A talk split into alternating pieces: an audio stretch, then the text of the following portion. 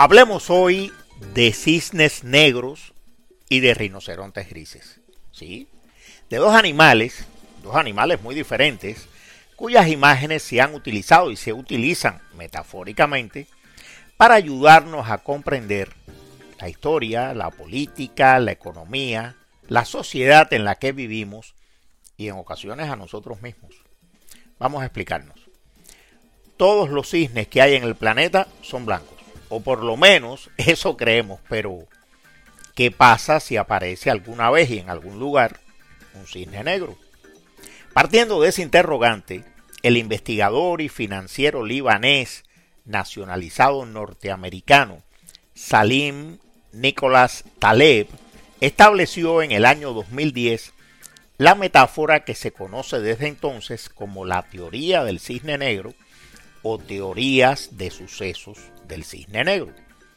Para Taleb, y ahora para muchísimos politólogos, economistas y políticos que se han enamorado de la teoría de Taleb, un cisne negro es un suceso muy raro, altamente improbable, sorprendente, que tiene un impacto tremendo sobre la economía, la política, la sociedad o todas juntas, y que tiene además repercusiones a largo plazo y que luego de suceder, siempre después del hecho, la naturaleza humana hace que inventemos explicaciones para justificar su existencia.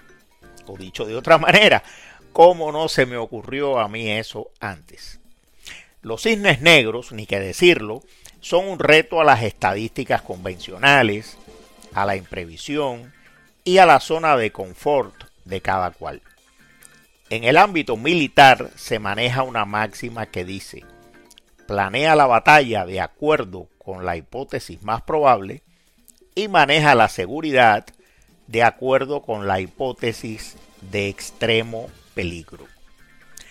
Algunos ejemplos clásicos de cisnes negros serían el hundimiento del Titanic, la crisis bursátil de 1929, la aparición de Internet, el atentado a las Torres Gemelas de Nueva York y el accidente de la central nuclear de Fukushima.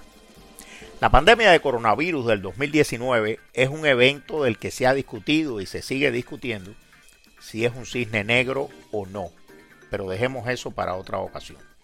Dicho esto, ¿qué es entonces un rinoceronte gris? Pues un rinoceronte gris es una amenaza que todo el mundo ve, que todo el mundo conoce, que todo el mundo sabe que está ahí frente a nosotros, pero que nos negamos a reconocer porque supone una negación de nuestras convicciones.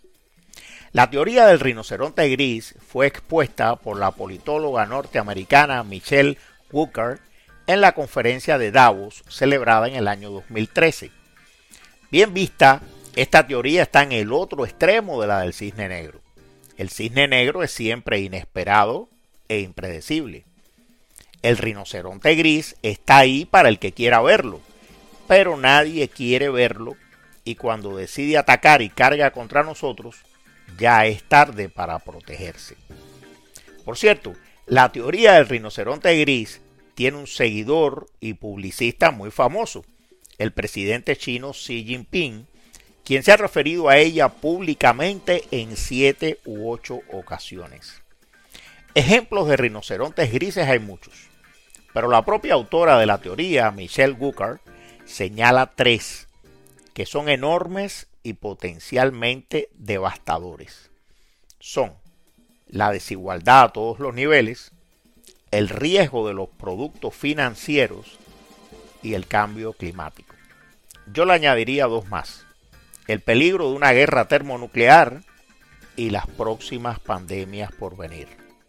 Señale usted los suyos.